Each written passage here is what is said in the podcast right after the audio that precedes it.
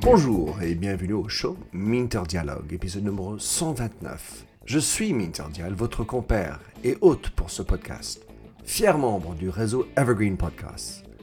Pour plus d'informations et pour explorer les autres podcasts sur ce réseau sélectif, allez visiter leur site evergreenpodcast.com. Je suis très content d'annoncer mon prochain invité, Lubomira Rocher. Lubomira est partenaire du fonds d'investissement JAB à Londres et membre de nombreuses boards dans le secteur des biens de grande consommation, dont Kerry Dr Pepper, Krispy Kreme, Panera, Prêt à manger, des services financiers dans Société Générale, Allant, IPG, en Europe et aux États-Unis. Précédemment, Lubomira a opéré la transformation digitale du leader mondial de la beauté, L'Oréal, où elle a été la Chief Digital Officer du groupe et membre de son comité exécutif. Elle est économiste de formation et a construit sa carrière dans la technologie et le digital depuis 20 ans. Dans cette discussion avec Lubomira, nous regardons comment cette transformation s'est faite et continue bien entendu. Nous discutons de la culture d'entreprise, la raison d'être et comment les dirigeants se sont investis dans le digital et devenus eux-mêmes digitaux. On parle du marketing, les influenceurs, ainsi que l'importance d'e-commerce chez L'Oréal. Si ce podcast vous a plu, merci de prendre juste quelques instants pour aller laisser une revue sur votre service de podcasting préféré. Plongeons alors dans cette nouvelle émission. Lubomira Rocher. Alors, quel plaisir de t'avoir en ligne et en direct, de discuter de ta carrière et ta, ta, présence chez L'Oréal. Euh, et puis en plus, l'amitié que nous avons pu développer grâce à notre amie en commun, Béatrice Dartzenberg. Voilà, Lubomira, en tes mots, comment souhaiterais-tu te présenter? Bah, D'abord, j'ai envie de te dire que je suis très contente d'être avec toi aujourd'hui, que ça fait quelques mois qu'on se connaît et que c'est un chouette voyage d'amitié. Alors moi, en quelques mots, euh, bah, je m'appelle Lubomira, je suis euh, franco-bulgare, je suis née en Bulgarie. Euh, et je suis arrivée en France quand j'avais quand j'avais 12 ans. J'ai fait des études d'économie et puis je suis tombée dans l'internet quand j'étais petite ou quand j'étais pas très grande en tout cas, grâce à un, un ami et j'ai découvert tout ce monde un peu incroyable de l'internet en 95-96 quand c'était le début. Euh, et j'ai découvert l'Internet de l'utopie, l'Internet du début, l'Internet où c'était carnaval, l'Internet où les euh, derniers seraient les premiers, où euh, les premiers seraient les derniers, où tout d'un coup on avait accès à, toute l'information du monde, on pouvait rencontrer des gens dans un monde virtuel qu'on n'aurait jamais rencontré sinon.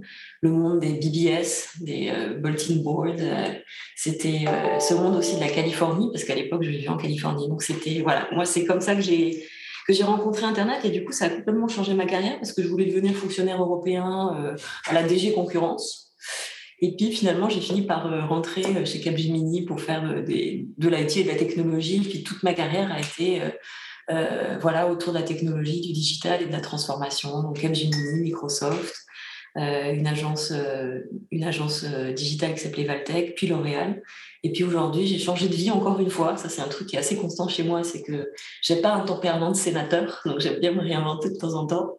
Et aujourd'hui, je suis euh, dans un fonds de private equity qui s'appelle euh, JAB, Holdings à Londres. Génial. Eh bien, le changement est pour sûr, comme disait mon mentor Sambia, et c'est la croissance qui est un choix. Et alors, commençons par ce que tu as fait. Tu as vécu aux États-Unis d'abord, le fait que tu as démarré aux États-Unis, où là où ça a commencé, a dû être un, peu une chance quelque part. Mais comment est-ce que tu estimes la différence de la manière américaine par rapport à la technologie digitale que ce l'est en Europe, en, particulier en France, mais comme tu le sais, plein d'autres pays et tu as plein d'autres expériences. Comment tu estimes la différence de l'approche vis-à-vis des nouvelles technologies que qu'ont les Américains et combien ça a, pu contribuer au succès de ta carrière? C'est super intéressant comme question et si tu me permets, je, peux, je peux étendre, je peux étendre à l'Asie aussi parce que je pense que c'est super intéressant aussi. De, chez L'Oréal, j'ai beaucoup travaillé avec la Chine, euh, l'écosystème chinois du digital et de la technologie aussi super intéressant. ouais, moi j'ai eu beaucoup de chance. bon, c'est l'histoire de la vie. Hein, j'ai eu beaucoup de chance effectivement de, découvrir de découvrir l'Internet aux, États-Unis. C'était l'époque où, tout était possible, où il n'y avait pas de business model, où tu avais des, des, gars en tongs qui avaient 25 ans et qui levaient des fortunes colossales.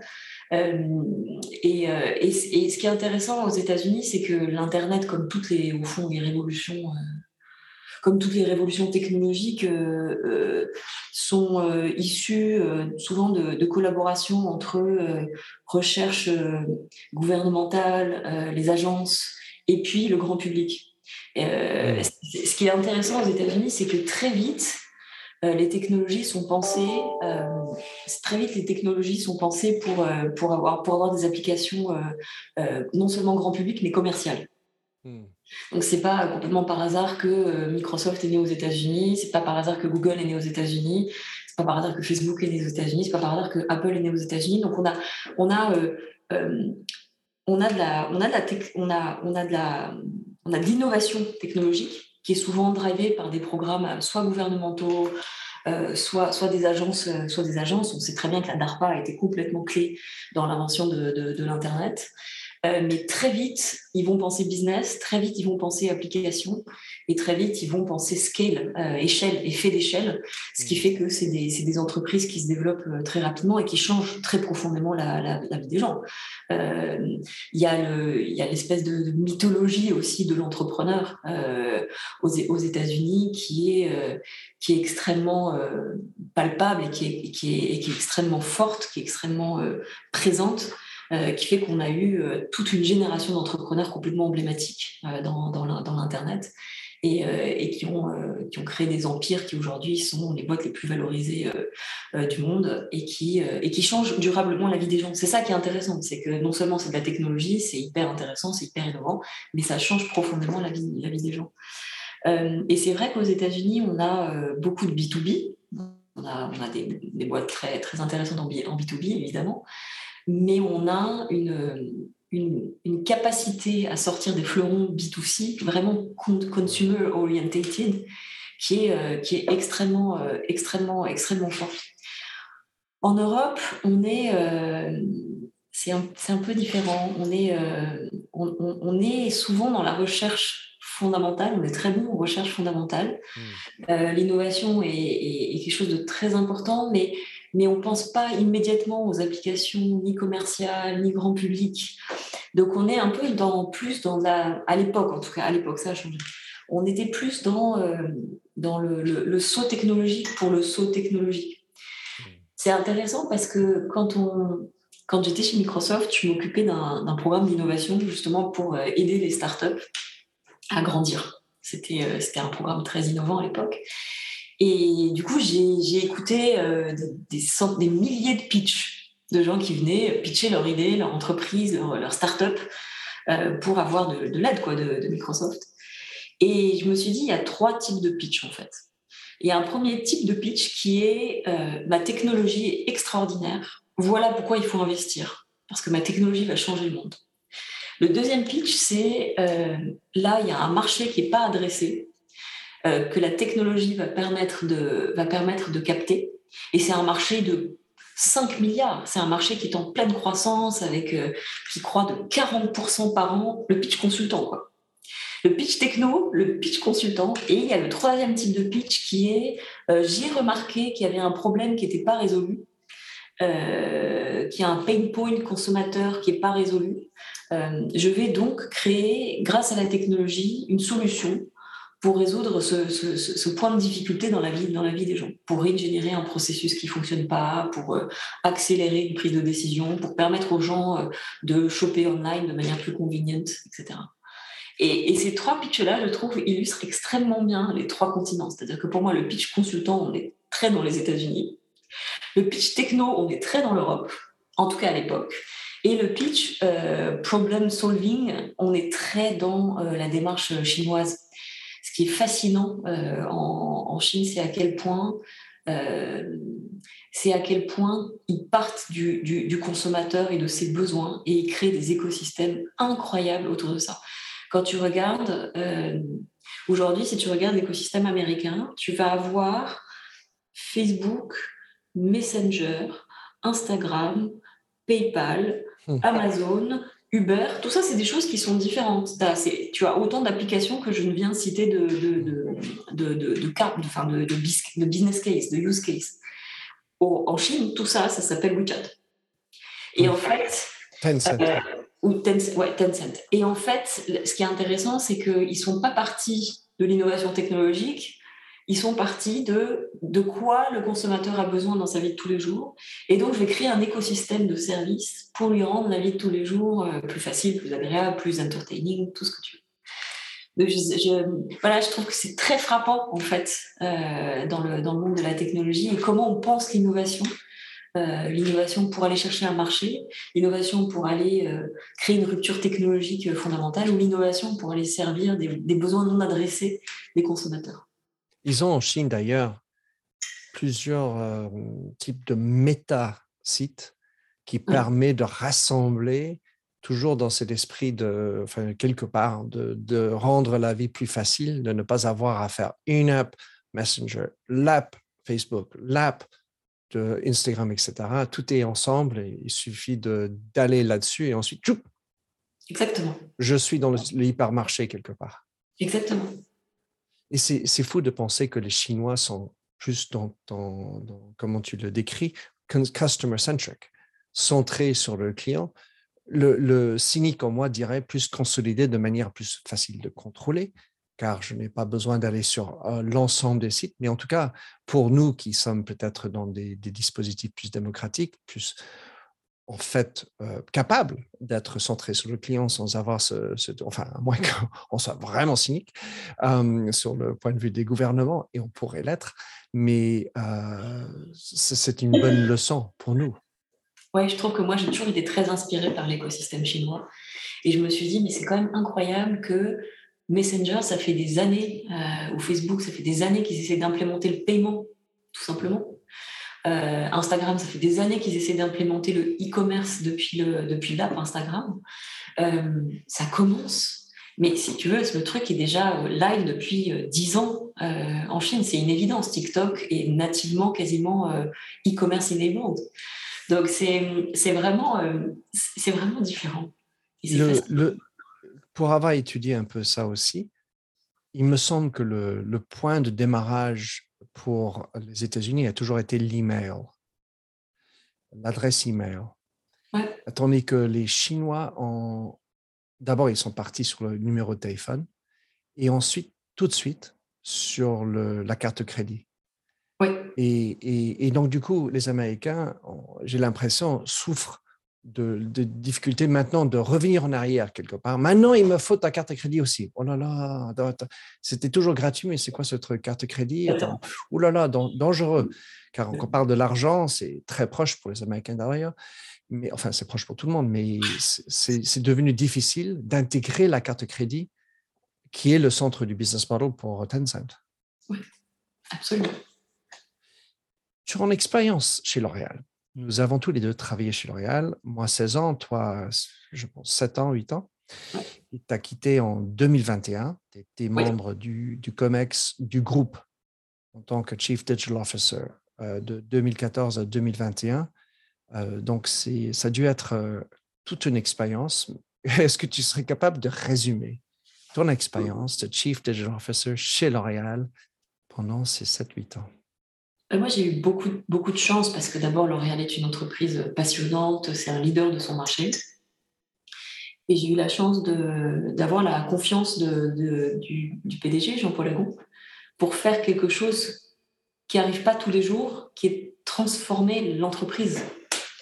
Et de transformer l'entreprise dans beaucoup de ses dimensions, euh, la plus évidente étant la dimension marketing, mais aussi euh, dans la dimension de la réinvention des circuits de distribution aussi une forme de, réinvention qui était que L'Oréal euh, vendait à des distributeurs qui eux-mêmes vendaient à des clients. Donc L'Oréal avait très peu de relations, voire pas, très peu de relations avec ses, consommateurs, avait très peu de connaissances euh, intimes sur euh, ce que les consommateurs achetaient, ce qu'ils aimaient, ce qu'ils disaient, comment ils réagissaient. et donc, moi, j'ai une gratitude infinie pour la chance qui m'a été donnée de pouvoir transformer voilà, un leader mondial de son, de son industrie avec la confiance du, président. ça n'a pas été facile. ça n'a pas été facile parce que toute transformation implique beaucoup de bouleversements, beaucoup de résistance très naturelle, euh, surtout chez un leader qui euh, ne connaissait aucune difficulté euh, particulière. Quand tu, quand tu viens transformer un business comme Kodak à l'époque ou comme, j'en sais rien moi, comme, comme le, voyage, le travel, le retail, qui ont été quand même très massivement disruptés, comme on dit, je n'aime pas ce mot, mais bon, j'en ai pas de meilleur qui ont été très, euh, très disruptés par l'irruption des technologies du digital. C'était pas le cas de L'Oréal. Si tu veux, L'Oréal fait des produits de beauté qui sont pas complètement digitalisables. Donc le produit lui-même est pas, est pas digitalisable. À l'époque, quand j'ai rejoint L'Oréal en 2014, c'était euh, les ventes en ligne représentaient moins de 2% de, de, du chiffre d'affaires. Quand je suis partie, c'était quasi 30. Donc, euh, c'est vrai qu'il n'y avait pas de menace existentielle sur l'entreprise qui rend la transformation, j'allais dire, presque encore plus difficile parce que parce qu'on doit convaincre que qu'il y a un avenir, euh, qu'il y a une opportunité qui n'est pas véritablement visible parce que tout fonctionne très bien. L'entreprise croît entre 5 et 10% par an, c'est quand même des très belles croissances, étant donné la taille du marché de l'entreprise. Euh, c'est une entreprise qui fait 20% euh, de, de, net, hein, de profit, tu vois, c'est une très très belle entreprise, très profitable, qui n'était pas directement menacée, donc il a fallu créer l'envie et ça, ça, demande de jouer sur d'autres leviers que de réagir à une menace ou de réagir à une, euh, ouais, une menace existentielle de disparition d'entreprise si jamais on ne, réagit pas. Quelle envie ah. quelle, envie est-ce qu'on peut insérer dans un groupe où, dans, mon temps, parce que j'ai quitté en 2009, le, le prix était davantage sur l'individu sur la, carrière de l'individu. Donc ça, et, la performance était strictement, enfin très très liée directement au, chiffre d'affaires, le, résultat très pratique sur la finance. Quelle envie donc est-ce que tu as pu insérer, ou est-ce que vous, parce qu'évidemment c'était un groupe, euh, tu as fait pour que euh, cette envie de transformation ait eu lieu? Ah, Je crois que je, la première chose que j'ai faite, mais ça c'est très, euh, comment dire, c'est très euh, naturel et c'est presque, c'est presque ancré en moi. La première chose que j'ai faite, c'est que j'ai passé trois mois à, rien dire et à écouter, euh, à écouter, à rencontrer des dizaines de gens par jour, à les écouter, à comprendre la culture. Parce que pour donner envie de faire quelque chose, il faut comprendre d'où viennent les gens. Mmh.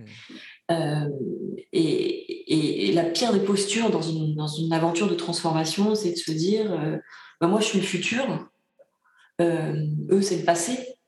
Donc, c'est quand, même, quand même tous des ringards, ils n'ont ils ont pas compris le monde de, demain, donc il faut quand même que je leur explique. Quoi. Bah, moi, j'ai fait l'inverse, je les ai écoutés, ils m'ont expliqué d'où ils venaient. j'ai trouvé une culture comme tu le sais, hein, puisque tu as passé du temps, une culture qui est à la fois non écrite et d'une d'une précision euh, presque chirurgicale, d'une force, euh, d'une force de cohésion euh, impressionnante. Et j'ai été déterrée dans les éléments culturels du substrat culturel de cette entreprise, des choses qui résonnaient avec le digital et avec le monde d'aujourd'hui et de demain. Donc je donne, il y a, des, il y a un, bouquin d'ailleurs que je recommande à tout le monde qui nous écoute, qui s'appelle L'aventure L'Oréal, qui a été écrit par un des, PDG, euh, François Dalle. Euh, je pense que François Dalle, c'était le PDG d'avant euh, Lindsay Wade-Jones. L'Oréal a eu cinq ou six PDG, très peu de PDG, donc c'est une entreprise qui a une très grande continuité managériale. Et donc François Dalle a écrit ce, bouquin qui s'appelle L'aventure L'Oréal dans les années 70, début des années 80, peut-être même avant. Et c'est un bouquin d'une modernité spectaculaire. Je, spectaculaire. Et, euh, et j'ai été euh, voilà, déterrer ces éléments culturels. Alors, il y en a plein. Hein. Il y a des, des, artefacts. Toi, ça va te parler parce que c'est des phrases qu'on dit sans même y penser chez L'Oréal. Il y a cette phrase qui dit saisir ce qui commence. Saisir ce qui commence, c'est, euh, la phrase de, de Jeanne le fondateur. Et cette phrase, elle positionne L'Oréal comme toujours en quête de l'innovation. Toujours en... Alors, bien sûr, il y a l'innovation produit, hein, ça c'est très naturel, mais il y a cette espèce de saisir le zeitgeist, saisir euh, l'esprit du monde, saisir euh, la nouveauté, les nouvelles attentes des consommateurs, mais aussi les nouvelles révolutions du monde. Donc c'est ça, c'est un, substrat très fort sur lequel s'appuyer quand tu viens pour justement transformer, apporter de l'innovation, apporter autre chose euh, que le modèle traditionnel. Il y, a un deuxième substrat culturel très important chez L'Oréal et c'est cette phrase que tout le monde disait tout le temps, qui disait faire et défaire pour mieux faire. En fait, euh, faire et défaire pour mieux faire, ça, se rapporte au, produit, évidemment, à l'innovation produit, euh, cette espèce de démarche itérative pour trouver toujours des meilleurs produits euh, qui satisfassent encore mieux les consommateurs, les tristes et les consommateurs. Et quand tu dis faire et défaire pour mieux faire, ça pourrait presque être le motto d'une start-up californienne. Parce que faire et défaire pour mieux faire, ça veut dire quoi? Ça veut dire démarche agile, ça veut dire démarche itérative, ça veut dire feedback loop, et en fait, quand tu dis faire et défaire pour mieux faire, et tu dis this is what, et ça, c'est ce qu'une data-driven company fait aujourd'hui, mm. tout d'un coup, tu leur dis, mais en fait, c'est très naturel pour vous d'aller vers la data. C'est mm-hmm. dans votre DNA. Euh, il y a aussi euh, des choses euh, super fortes. Moi, il y a une phrase qui m'a beaucoup marqué dans ce livre qui disait, elle me parle très particulièrement, cette phrase, elle disait, il faut privilégier l'esprit de bivouac sur l'esprit d'état-major. Hmm. Oh, c'est quand même extraordinaire. Le digital nomade. Ben, c'est à la fois le digital nomade et c'est à la fois le fait que euh, le fait que c'est sur le terrain que ça va se passer. C'est pas c'est pas au siège.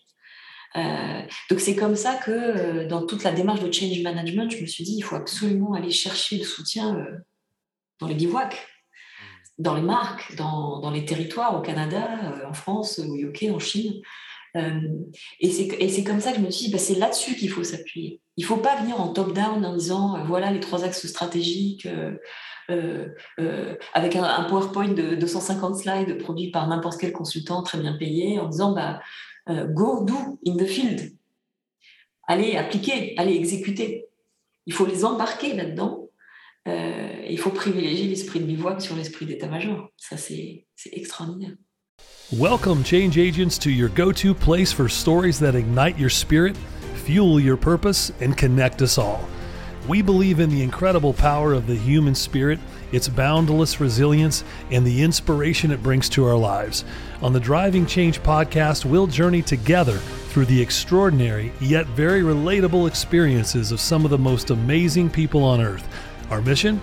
That through these stories, we might just spark change within you and awaken a newfound motivation to harness your unique gifts to make a real difference in the world. So get ready to be inspired and join us on this incredible adventure. You can find the Driving Change podcast on Apple Podcasts, Spotify, iHeartRadio, or wherever you love listening to your favorite podcasts. C'est génial que tu dises tout ça parce que en, réalité, mais enfin, donc ce livre, je l'ai lu, mais ce que tu viens de dire, ce n'est pas des choses que j'ai parcouru beaucoup dans ma carrière.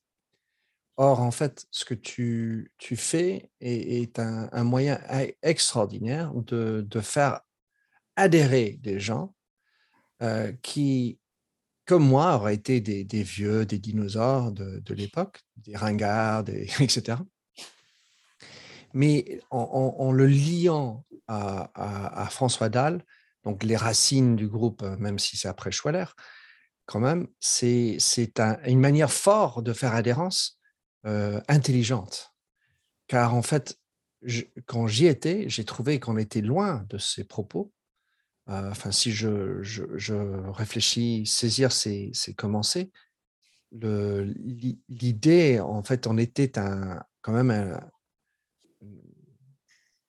un gros bateau, navire, qui avait oublié, pour moi, ce, genre de, principe, euh, que ce soit le digital ou l'écologie, pour prendre deux exemples où j'étais, moi, très lié à ces éléments dans les années 2000. Euh, et on était loin de, ces principes qui étaient déjà bien, bien, bien saisis, enfin bien commencé en tout cas. Et or, euh, tu, as, tu as ramené nos racines en disant, ben, voilà, c'est ce qui nous a fait grandir. Revenons sur des bases. basique, on va dire. Et c'est fort ce que tu as fait.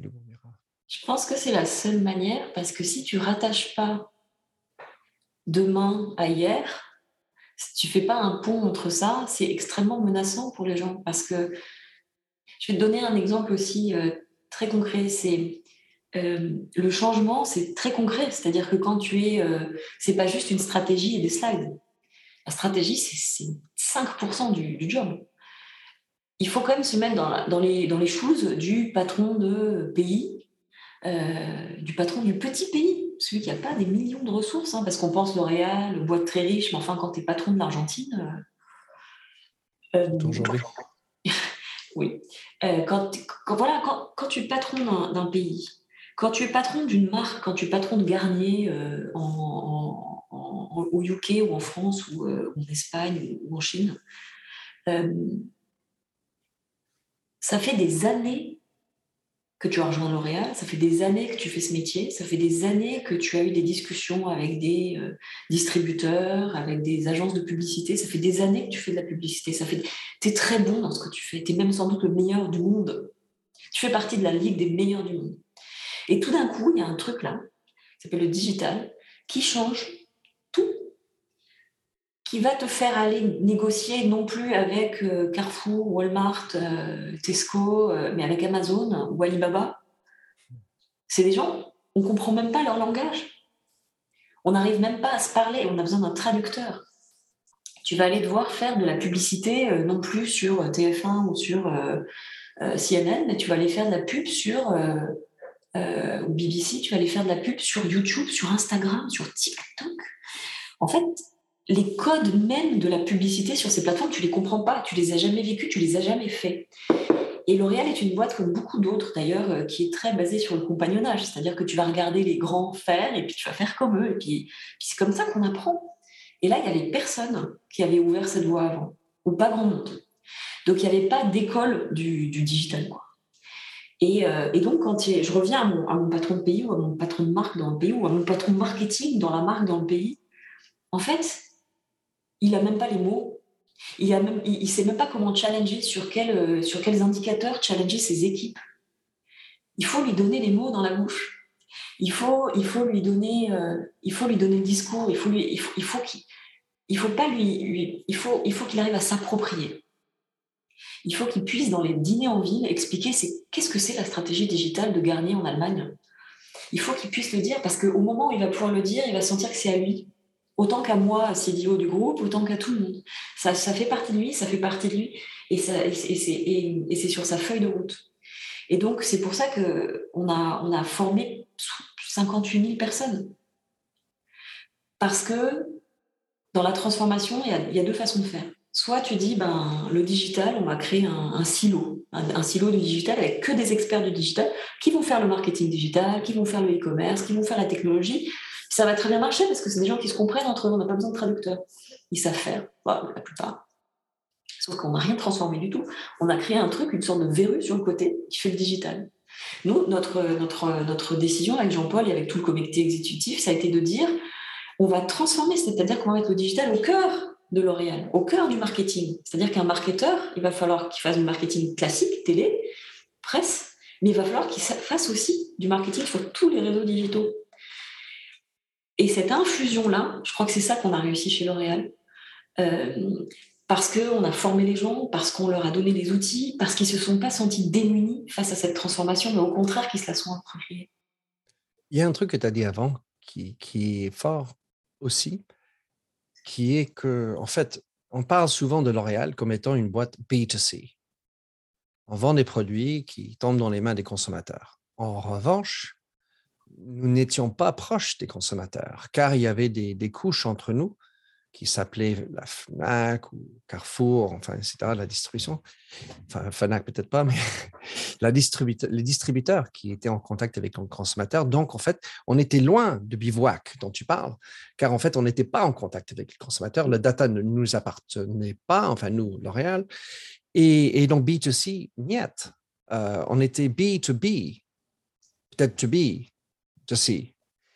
Et, nos vrais clients étaient plutôt Carrefour et compagnie, et, donc loin du, consommateur. Et donc, comment est-ce qu'on fait pour diminuer ça? Donc, je vois en fait évidemment le, rôle et la place d'importance du e-commerce, car en fait là, on est en contact direct. Tu disais que proche de 30%. Avec, j'ai vu un article dans Business Insider où tu as dit que le, dream ou l'objectif était 50%, la moitié du chiffre d'affaires en 2023. Ça, c'est l'année prochaine.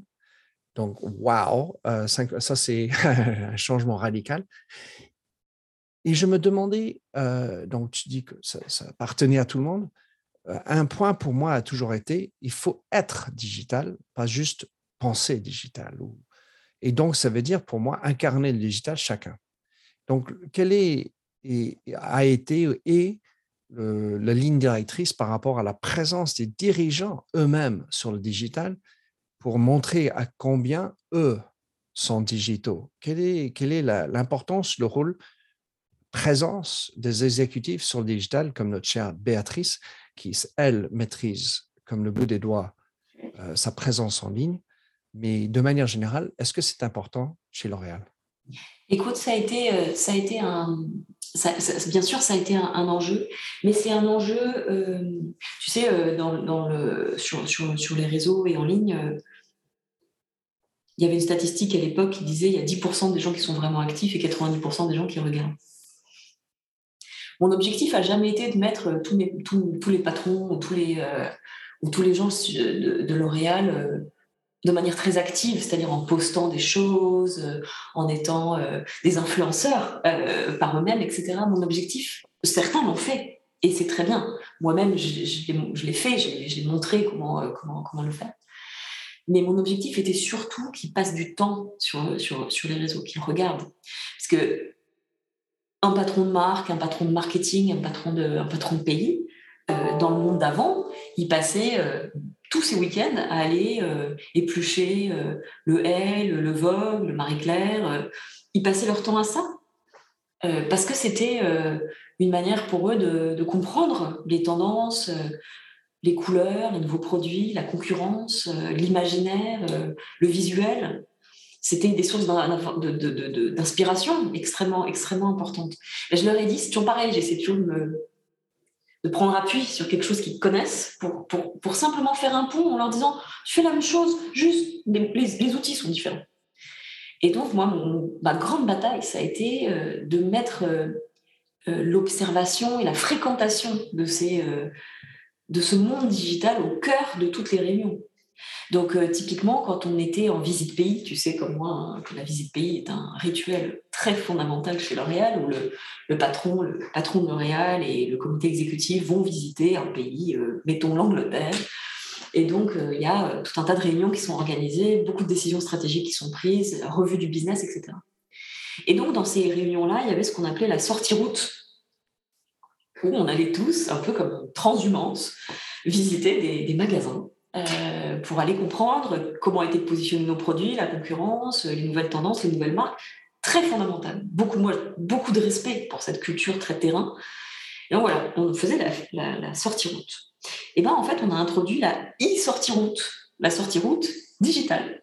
C'est-à-dire que euh, dans les, la salle de, dans les salles de réunion tous ensemble, et on passait des heures aller, non pas dans les magasins physiques, mais sur nos magasins euh, en ligne, sur nos comptes Instagram, euh, sur nos chaînes YouTube, pour aller voir comment on se positionnait, comment les autres faisaient, est-ce que notre présence, euh, est-ce que notre contenu sur Amazon, il était bien, il était mieux que les autres, il n'était pas mieux que les autres? Et donc, en fait, ça a un peu imposé de facto cette fréquentation assidue des réseaux sociaux et des réseaux sociaux et du monde digital et des plateformes digitales au, sens large. Et ça a donc clairement euh, ancré tout le monde dans cette réalité digitale. Et à la fin, ça faisait vraiment partie des réflexes des gens. Je me souviens au début, euh, au début, c'était galère. Il hein. fallait vraiment les obliger, quoi. Aller sur Instagram. Ah, mais je m'en souviens. Oh là là. aller sur Instagram, aller sur Amazon. Euh, bah, à la fin, dans toutes les réunions, à chaque fois qu'on parlait de quelque chose, tout de suite, ils allaient voir sur leur téléphone, ils regardaient, et ils étaient du. Moi, j'étais très impressionnée par la maturité de mes collègues du COMEX. À la fin, j'avais plus rien à leur apprendre, pour être très honnête.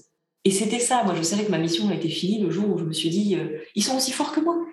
Ils sont aussi forts que moi, ils ont les bons réflexes. Ça y est, c'est fait. C'est difficile de savoir, en fait, quand on est mûr digitalement, car il y a tellement de choses. J'ai envie de dire moi-même, je peux toujours apprendre. Et on mm. n'est jamais au bout du, fil, enfin, au bout du, du cycle. C'est un cycle continu. Et à partir du moment où tout le monde le fait, c'est vertueux dans ce cas-là. Oui, c'est cœur business. C'est-à-dire que c'est on a mis le réflexe au même niveau qu'une sortie, sortie route, au même, au même niveau qu'une visite magasin. La visite du magasin en ligne est au même niveau dans leur tête que la visite du magasin physique. C'est gagné. Alors, le e-commerce 50%, il y a un truc qui me trottine quelque part, cyniquement, j'ai envie de dire, c'est pour des raisons business.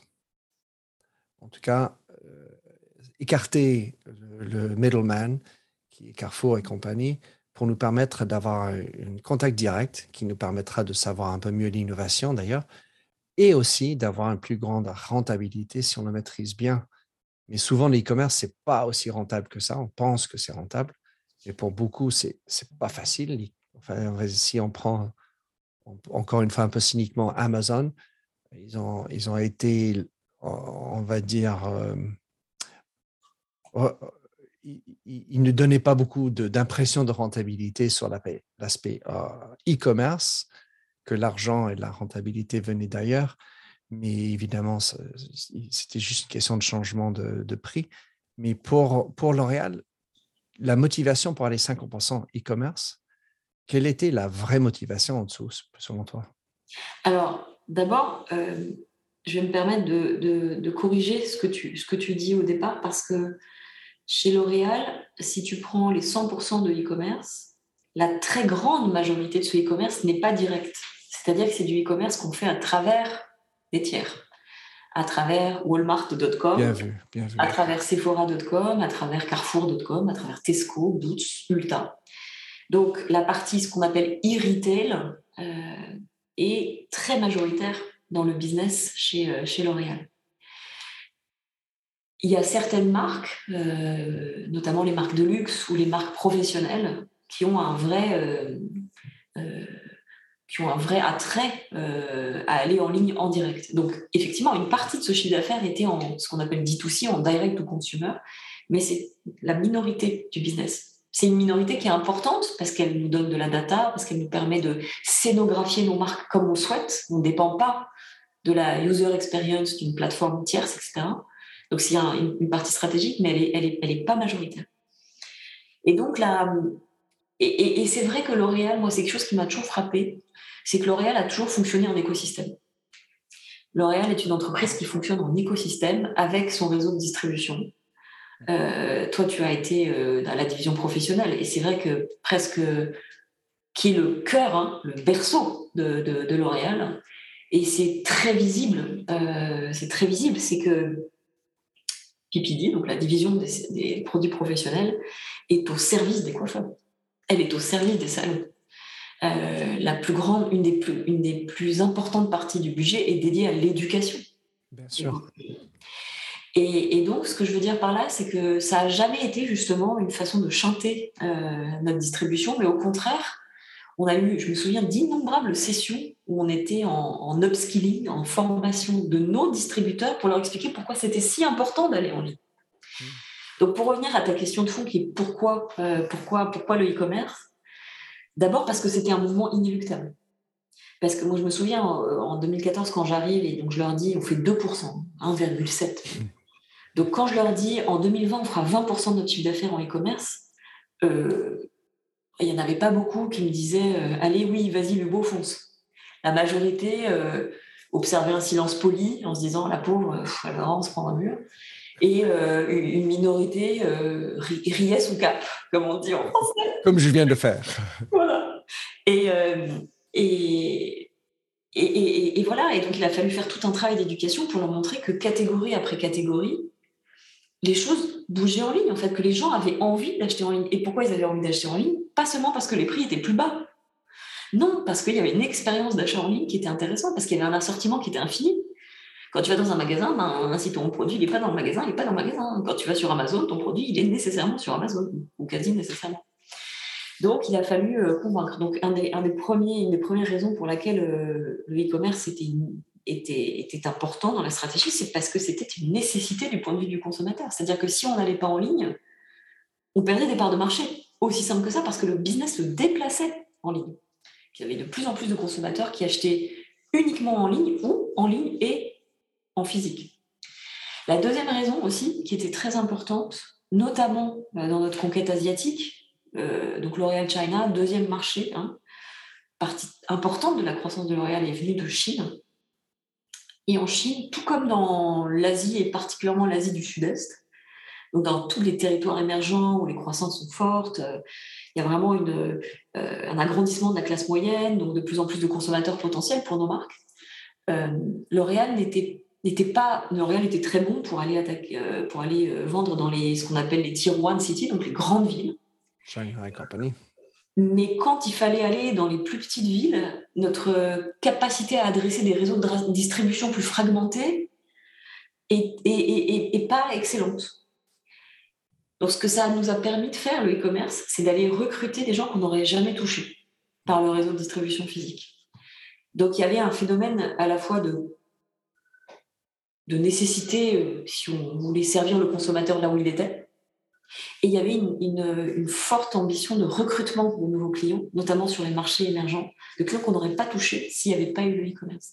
Des femmes qui achetaient des, rouges à lèvres d'Yves de, Saint Laurent euh, dans des villes moyennes en, Chine, ça ne serait, pas arrivé. Hein. Grâce à Alibaba, c'est arrivé. Hmm. Merci pour cette belle éclairage. Alors, euh, la raison d'être, c'est un autre sujet important pour moi. Euh, en France, il y a la loi Pacte qui l'impose, on va dire. Pour toi, mais pas juste dans le cadre de L'Oréal, quel, est le rôle du raison d'être dans la transformation? Est-ce que c'était quelque chose lié ou encore un, autre élément, on va dire, à côté, euh, accessoire, dans, le, mouvement de transformation? Moi, je pense que il faut, euh, je pense qu'il faut remettre les choses à leur place. Je pense qu'il y a beaucoup de confusion dans tout ce, tout ce discours euh, autour de la raison d'être et du coup, il y a beaucoup de vide. Si tu regardes euh, les raisons d'être ou, ou les missions ou les purpose, fais l'exercice un jour et tu vas voir, tu peux en mettre 20 à côté l'une de l'autre, elles se ressemblent toutes. Bah c'est sidérant. C'est pour ça que je trouve que c'est un peu l'air du vide. C'est comme si on mettait tout le temps les mêmes mots, euh, euh, servir, changer le monde, euh, créer des choses. Mais en vrai, ta raison d'être, c'est d'apporter des produits et des services qui facilitent la vie des gens.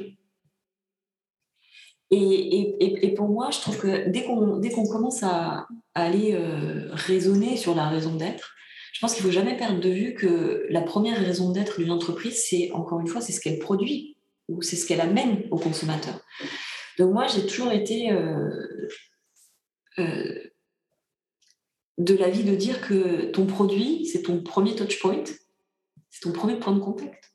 Avant même de réfléchir à l'écosystème, les points de contact digitaux, machin, ton produit, c'est ce c'est ce qui est ta raison d'être c'est ce qui fait que tous les jours, tu dois l'améliorer. C'est ce qui fait que tous les jours, euh, tu dois créer une expérience qui est encore meilleure. C'est que tous les jours, tu dois te demander comment est-ce que je résous ce problème euh, de ma consommatrice ou de mon consommateur. Et, euh, et, et, je trouve que je trouve que c'est ça. Je trouve que c'est ça. Je trouve qu'il y, a beaucoup de marques qui se sont targuées d'avoir des rôles sociétaux, politiques. Je trouve que c'est compliqué je trouve que c'est compliqué. Je trouve qu'il y a le politique, et puis il y a l'économique, et puis il y a, quelle, est la, quelle est la manière pour chacun d'entre nous, et puis pour chacune des institutions, de changer la vie des gens? La justice, elle rend la justice, l'école, elle éduque. Les marques, elles sont là pour, euh, euh, pour produire des produits et des services qui vont euh, changer la vie des gens, qui vont effectivement faire une différence, comme on dit en anglais, dans leur, dans leur vie. Donc moi, je trouve que c'est fondamental de revenir à ça. C'est fondamental de revenir à ça. J'étais frappé par une étude en France qui disait la plus grande raison d'être de l'entreprise, c'est le savoir-faire. Oui. Or, en fait, l'esprit et, l'être, la façon, c'est faire. Et, le lien entre les deux, pour moi, tu signales une différence pour moi entre la manière française qui, aime beaucoup le, côté innovation de faire des choses, de façonner des produits. Or, dans l'esprit de la raison d'être, en tout cas dans l'esprit peut-être abstrait américain, c'est cette histoire d'être. Et on, peut très vite être sur le paraître au lieu de, du concret de, faire. Et, ce tango entre l'être et le faire est quand même intéressant à explorer. je te remercie de ta, ta réponse, c'est sympa. si, je peux, juste euh, prendre une seconde de plus sur ce sujet, moi j'adore ce que tu dis sur le faire, parce qu'effectivement, entre il y a l'être, l'avoir et le faire, le faber euh, du... Euh, l'entreprise, elle, fabrique, elle fabrique donc des, des, produits ou des services, elle emploie des gens. Elle est insérée dans des communautés. Donc il y a une éthique de cette, euh, de cette responsabilité-là. Euh, mais cette éthique n'est pas nécessairement une éthique militante ou une éthique activiste ou une éthique politique. Certaines marques sont nées comme ça. Quand tu es patagonien, euh, tu es né comme ça. Parce que fondamentalement, c'est extrêmement lié d'ailleurs à tes produits, à la manière dont tu fabriques tes produits. Et il y a quelque chose comme ça, mais il y a tellement de marques qui ne sont pas nées d'un terreau militant il y a tellement de marques qui s'adressent à tout le monde au fond et qui sont du coup qui se retrouvent dans des, dans des situations extrêmement compliquées hein. euh, quand elles sont prises en otage par les uns les autres dans des sociétés qui se clivent, qui se polarisent, qui se fractalisent de plus en plus. C'est des pièges terribles pour les marques. Euh, donc je trouve que voilà, revenir au faire et au savoir-faire et au savoir-être d'une certaine manière, mais au savoir-être circonscrit à ta raison d'être, qui est d'être un employeur, qui est d'être un, qui est d'être un partenaire en affaires, qui est d'être inscrit dans des communautés autour de toi. Je trouve que c'est là où, l'éthique de cette responsabilité-là est importante. Euh, mais c'est mais c'est très différent des discours parfois un peu creux, je trouve, euh, qui, peuvent, qui peuvent agiter beaucoup de gens. Euh, des, gens passent des heures cubiques, des mois entiers pour, avec des, consultants pour décrire une raison d'être qui est strictement la même que celle de la boîte à côté. Parfois, tu sais même plus si tu es dans le, foot, si tu es dans la beauté, si tu es dans euh, la construction de parking.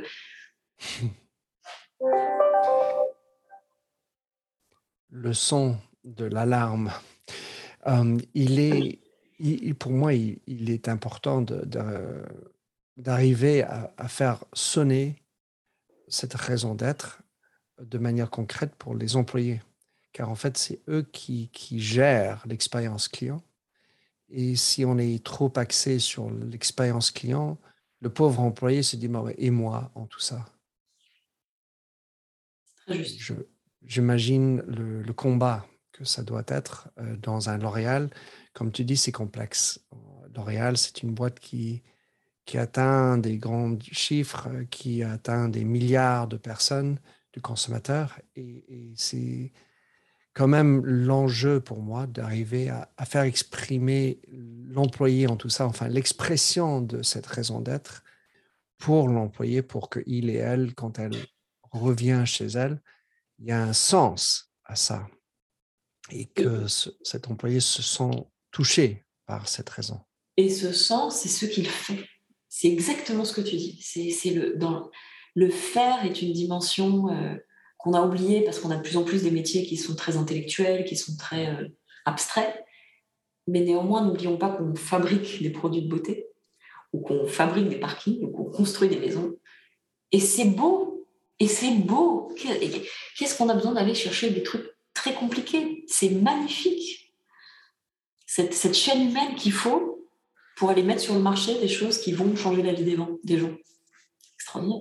Et, tu as beaucoup parlé de, enfin, dans un article, l'article de Business Insider, du rôle de, l'influent, l'influenceur qui va nous permettre d'atteindre le scalability dont on a parlé au tout début de notre, notre entretien. Malheureusement, le temps est cher. Tu m'es cher et le temps est cher, donc je respecte. Euh, comment est-ce que quelqu'un pourrait te suivre comprendre un peu ce qui est dans la tête de Lubomira? Eh ben, euh, je dois t'avouer que euh, depuis que j'ai changé de, job, là, il y a un an, j'ai pris pas mal de recul, en fait. Sur, Avant, ça faisait tellement partie de mon job, ne serait-ce que dans cette notion d'exemplarité, quoi. Mais aujourd'hui, je trouve que LinkedIn a... Comment dire je trouve que LinkedIn est, devenu une plateforme de vide. tout le monde dit la même chose, avec les mêmes mots-clés qui sont vides de sens. C'est une espèce de perpétuelle euh, euh, représentation de soi, de self-branding, de self-marketing. Donc, j'y vais, j'y vais bien sûr parce que c'est un outil professionnel pour garder le contact, etc. Mais je publie moins parce que je trouve que c'est moins authentique que ça a pu l'être. Euh, mais bon, voilà, je suis sur LinkedIn, évidemment. et puis, vous pouvez me suivre sur Twitter, sur. Euh, c'est quoi mon alias C'est L-J-U-B-O-M-I-R-A, qui est la version bulgare, Lyubomira. Il me semble que de ce que tu dis là sur LinkedIn et Twitter, cette vidité, c'est peut-être euh, une expression de l'Internet de manière générale. C'est intéressant parce que. Alors là, ça, c'est vraiment un sujet intéressant parce que, comme toute technologie, au fond, ça génère le pire et le meilleur. En fait, il y a des cycles. C'est que c'est que au, début, au, début était euh, la créativité. Au début était la créativité, et c'est vrai qu'à chaque fois qu'on voit des nouvelles plateformes, quand Instagram est arrivé, c'était fou. C'était extraordinaire ce qu'on pouvait faire sur Instagram. Et puis même au cours d'Instagram, tu as eu l'époque où c'était des photos très statiques, puis après, il y a eu des vidéos, puis après, il y a eu les stories, et puis après, il y a les reels. Donc même au sein de cette plateforme-là, les formats créatifs, la créativité change, et, c'est chouette. Mais dès qu'on atteint une forme de maturité, une plateforme ou même du digital, ce qui est vrai pour la plateforme est fractalement vrai pour le digital. Dès qu'on atteint une forme de maturité, c'est un océan en anglais de sameness. Tout, tout, tout se ressemble tout se ressemble. Quand tu regardes, alors moi, forcément, je suis sur TikTok parce que c'est d'abord TikTok est une plateforme extrêmement intéressante, euh, extrêmement puissante, extrêmement bien conçue. Mais à la fin, l'algorithme est tellement puissant que tu te retrouves avec tout le temps les mêmes contenus et euh, le même chat. Le même chat ou le même tirage de tarot. Alors, je sais pas, ils ont, ils ont, ils ont, ils ont, ils ont compris que j'adorais euh, les tirages de tarot. Je trouve ça hyper intéressant. Donc, je me, je me retrouve avec des tas d'influenceuses tarot. Et en fait, quand tu prends le temps, c'est tout le temps le même pattern. À tel point que chez L'Oréal, euh, on avait toute une équipe qui s'occupait de reverse engineering, de, déchiffrer à l'envers quels sont les contenus qui marchent. Est-ce qu'il faut mettre le produit dans la première seconde, deuxième seconde, troisième seconde? Est-ce que le violet fonctionne mieux que le rose? Est-ce que euh, le focus sur l'œil maquillé fonctionne mieux que le visage en entier? Est-ce que le focus, est-ce que prendre une photo de produit fonctionne mieux qu'un produit de visage? Et en fait, on avait trouvé des règles, c'était quasi mathématisable. Donc c'est ça que ça fait l'Internet. C'est qu'à la fois, ça fait des sauts créatifs incroyables et le début est toujours fascinant parce que parce qu'il y a de nouveaux codes qui s'inventent. Il y a des gens qui sont là pour inventer ce début-là. Euh, les avocats toast sur Instagram, on s'en souvient, sur le mur rose derrière. Et très vite, très vite, comme c'est des algorithmes, et que l'algorithme euh, favorise un certain nombre de, contenus ou de mots-clés. Donc, dès que les gens arrivent à comprendre et à reverse engineer le processus, du coup, tu te retrouves avec, avec des contenus qui sont très, très, très similaires. Et c'est exactement le même phénomène qui est en train de se passer sur LinkedIn. C'est exactement le même phénomène qui est en train de se passer sur LinkedIn. On va voir quelle va être la prochaine innovation de format qui va permettre une nouvelle vague d'expressivité et de créativité et, d'identité, d'authenticité. Je ne suis pas pessimiste mais, ça se passe par saut. Et là, on est à un moment où je trouve que tout est euh, boring et, pas, et, fake, en moi plus que boring, c'est le fake qui, m'angoisse dans la vie. Lubomira, je te remercie. C'est, euh, ça nous fait réfléchir, ça nous fait bondir peut-être. Euh, on en a besoin car le nouveau cycle nous attend et on ne peut pas sommeiller avec l'USAIM. Euh, et juste, euh, ça me, fait penser à, Star Trek, le capitaine Kirk, qui était constamment sur l'humanité, selon moi. Ensuite, en face, euh, entouré par un bon écosystème avec Monsieur Data, Mm. euh, Spock. Mm. Il faut avoir son, son écosystème, mais il ne faut pas oublier son humanité. Je te remercie, Lubomira. Un grand plaisir de t'écouter. Merci Minter, c'était vraiment génial. Merci de nous avoir écoutés sur Minter Dialogue en français. Vous trouverez tous les liens et références cités lors de cet entretien sur mon site minterdial.fr. Pour vous inspirer, je vous laisse avec une chanson que j'ai écrite dans ma jeunesse, A Convinced Man.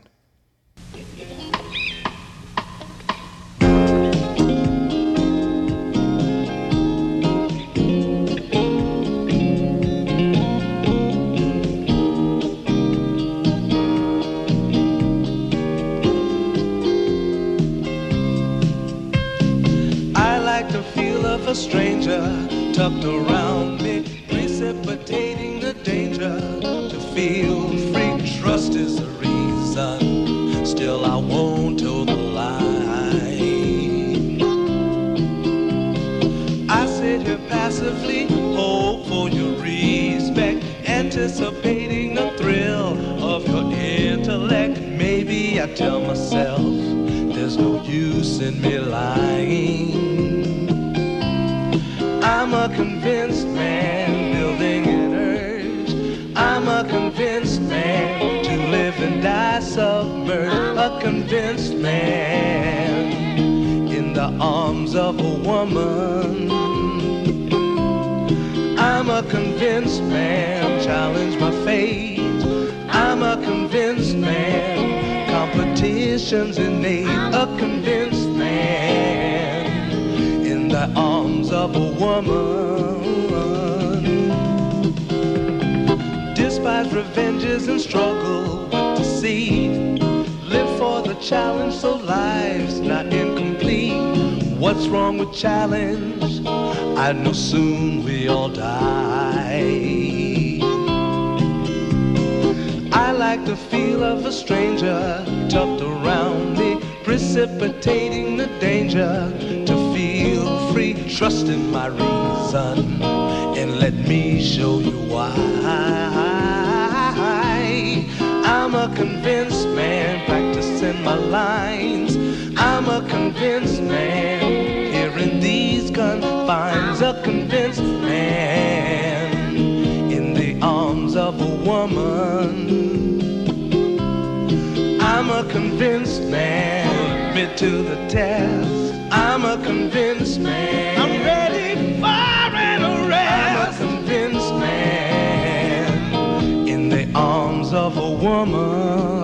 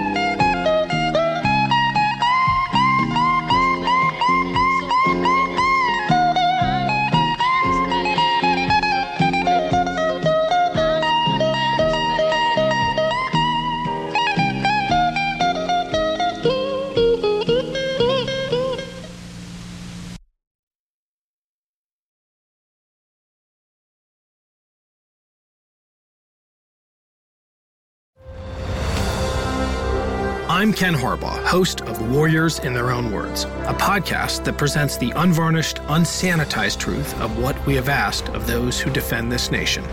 As a country, we need these stories more than ever. Stories from Americans who have borne the battle, including 30 year old remastered interviews with veterans from World War I recounting their time in the trenches of Europe, and with veterans from World War II, Korea, Vietnam, and from our most recent conflicts in Iraq, Afghanistan, and other battlefields Americans may never have heard of. Hear their stories by listening to Warriors in Their Own Words wherever you find podcasts.